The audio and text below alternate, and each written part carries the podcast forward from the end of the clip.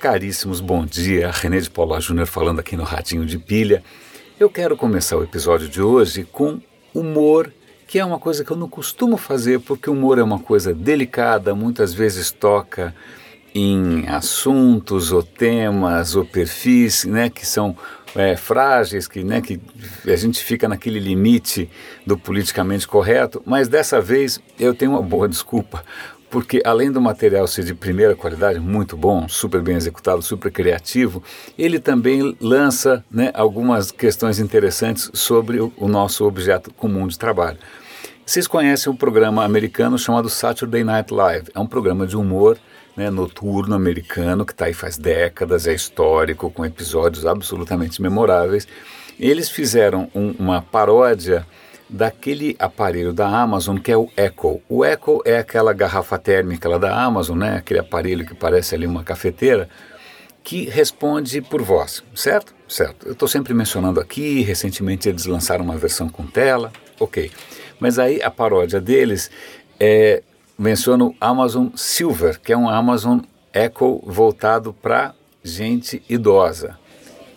É hilário é absolutamente hilário. Por quê? Primeiro, porque as pessoas idosas não conseguem lembrar que a Alexa chama Alexa, então chamam a Alexa de Adriana, Amélia, Odessa. Só isso já é engraçadíssimo. Eles têm que adaptar o Alexa para atender a qualquer nome. Né? Eles têm que programar o Alexa para falar mais alto, porque os velhinhos estão surdos. Eles têm que programar o Alexa para absoluta falta de memória dos velhinhos que não lembram nem do que perguntaram. Eles têm que programar a Alexa para ficar fazendo aham, aham, aham, enquanto os velhinhos contam histórias sem graça. Assistam, o vídeo é muito divertido, está super bem feito. Eu sei que né, a questão da senilidade é uma questão delicada, mas é, isso realmente faz a gente repensar um pouco os limites, as situações limite, né, usos reais de uma interface desse tipo, né, de uma interface por voz. É, como é que fica a acessibilidade né, de uma interface por voz diante desses perfis um pouco mais, é, é, mais especiais, por assim dizer. Então vale a pena assistir. A segunda notícia que eu queria comentar é, é, é muito desconcertante, toca num tema que a gente vem desde sempre mencionando no radinho, que é o ransomware, que são esses softwares que sequestram informações. Recentemente a gente teve agora esse ataque global aí, existe até suspeita que seja coisa da Coreia do Norte. Não, só faltava essa, né? O gordinho ali está descontrolado. Mas o que me realmente desconcertou hoje de manhã foi ver que a Disney, a Disney, a Disney foi vítima de um sequestro digital onde hackers sequestraram a cópia de um filme que ainda não foi lançado e eles estão ameaçando lançar esse filme no mercado pirata se a Disney não pagar um resgate. Isso é assustador se não fosse um pouco irônico, porque o filme é justamente Piratas do Caribe, pirata, mercado pirata, pirataria, whatever. De qualquer maneira, bem-vindo ao futuro. Né? Eu, eu fui convidado recentemente para abrir um evento de inovação digital daqui a algumas semanas eu vou ter que fazer, nem sei eu vou ter que fazer para tirar essas histórias assustadoras da cabeça, né? Eu vou tentar soar o mais otimista possível, embora o futuro seja esse, né? A gente na mão de sequestradores digitais e nem a própria Disney escapa disso, nem próprio Johnny Depp. É, tem mais uma historinha completamente fora do, da, da nossa rotina que eu achei inspiradora. Saiu no Estadão ontem na parte de sustentabilidade. É uma história muito pessoal, é uma bióloga, é, deixa eu pegar o nome dela aqui, acho que é Neiva Guedes, se eu não me engano.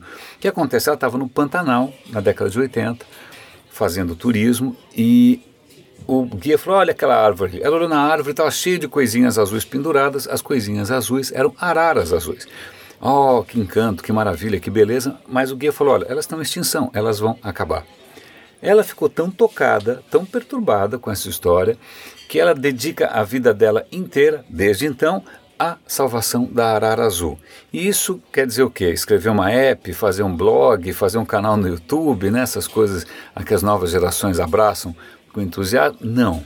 Significa subir na árvore e ficar dias encarapitada lá, né, em condições não muito favoráveis, para entender como a arara se reproduz, como a arara se alimenta, né, como funciona a cadeia alimentar, tal.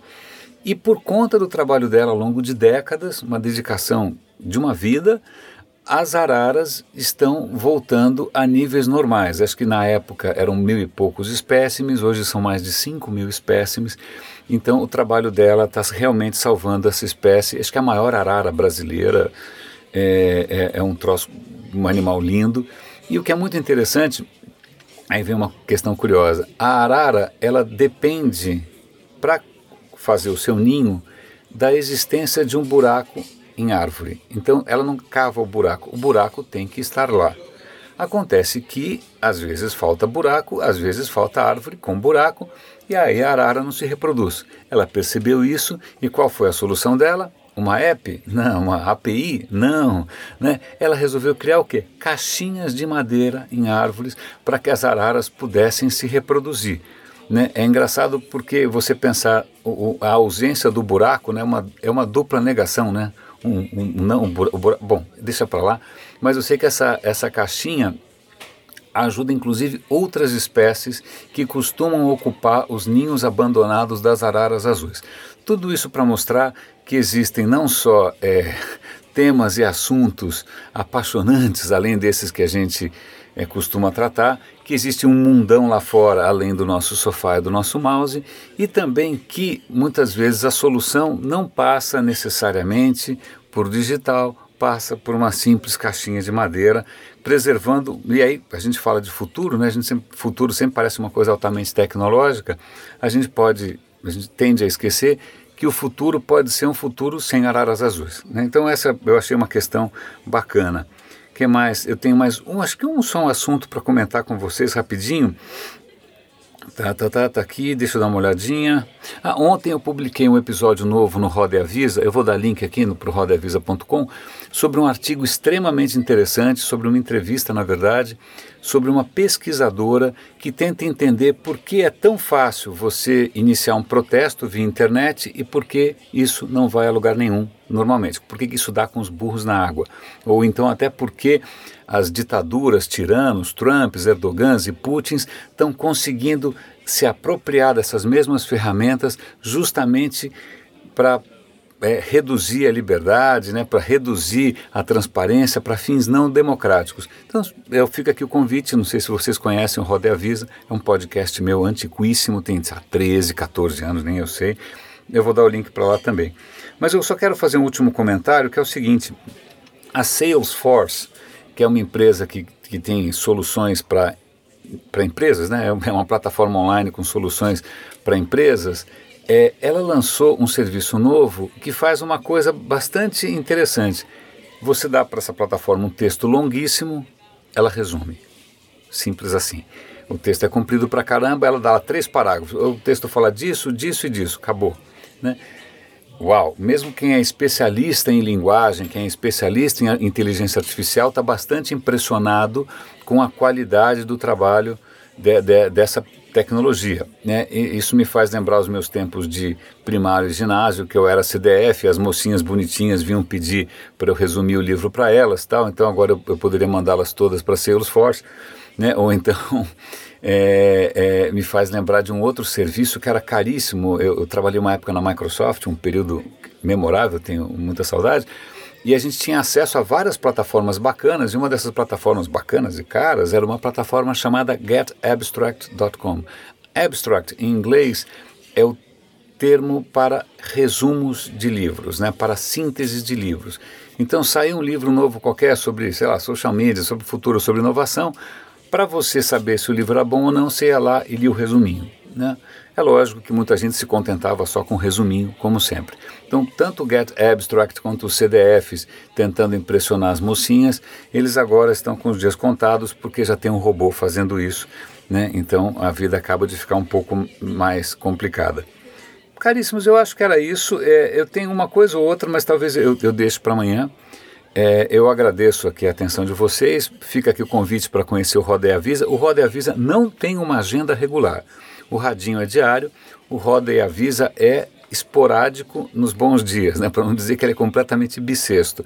O Roda e Avisa, ele acontece quando alguma ideia surge na minha cabeça e eu sinto aquela compulsão incontrolável de traduzir isso ou de expressar isso de uma maneira é, pública e notória. Então, o Roda Avisa é um, um, podcast que já tem aí 13, 14 anos, acho que tem 900 episódios, pasme, né? obviamente não monetizado, obviamente gratuito, obviamente sem rabo preso, obviamente sem edição, sem pós-produção, sem Photoshop, porque é assim que eu gosto de produzir, é nisso que eu acredito. É, caríssimos, está feito o convite, grande abraço e até amanhã.